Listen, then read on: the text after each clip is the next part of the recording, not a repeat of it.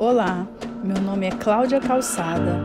Hoje é dia 26 de março e estou aqui para compartilhar com você do 38º dia da nossa quaresma. O texto que vamos compartilhar está no livro de Filipenses, no capítulo 2, do verso 12 ao verso 18. Ele diz assim: Quando eu estava aí, meus amados, vocês sempre seguiam minhas instruções. Agora que estou longe, é ainda mais importante que o façam. Trabalhem com afinco a sua salvação, obedecendo a Deus com reverência e temor. Pois Deus está agindo em vocês, dando-lhes o desejo e o poder de realizarem aquilo que é do agrado dele. Façam tudo sem queixas e nem discussões, de modo que ninguém possa acusá-los. Levem uma vida pura e inculpável como filhos de Deus, brilhando como luzes resplandecentes num mundo cheio de gente corrompida e perversa. Apeguem-se firmemente à mensagem da vida. Então, no dia em que Cristo voltar, me orgulharei de saber que não participei da corrida em vão e que não trabalhei inutilmente. Contudo, me alegrarei mesmo se perder a vida, entregando-a a Deus como oferta derramada. Da mesma forma que o serviço fiel de vocês é uma oferta a Deus. E quero que todos participem dessa alegria. Sim, alegrem-se e eu me alegrarei com vocês. Nesse texto, Paulo nos chama a atenção em como trabalharmos a nossa salvação, a um modo, a uma forma de viver, sendo obedientes e reverentes ao nosso Senhor.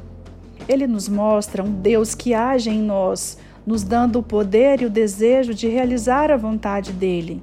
Ele nos capacita a viver de modo digno e sem culpa, sem queixas e sem murmurações.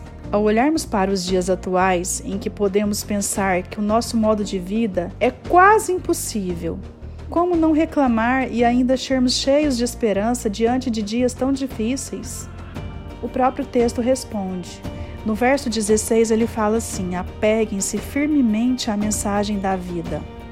Cristo viveu e venceu para que possamos ser suas testemunhas, luzeiros nesse mundo tão corrompido em que vive dias de morte e sem esperança, pois a esperança deste mundo está baseada em si mesmo, no que fazem ou que possuem.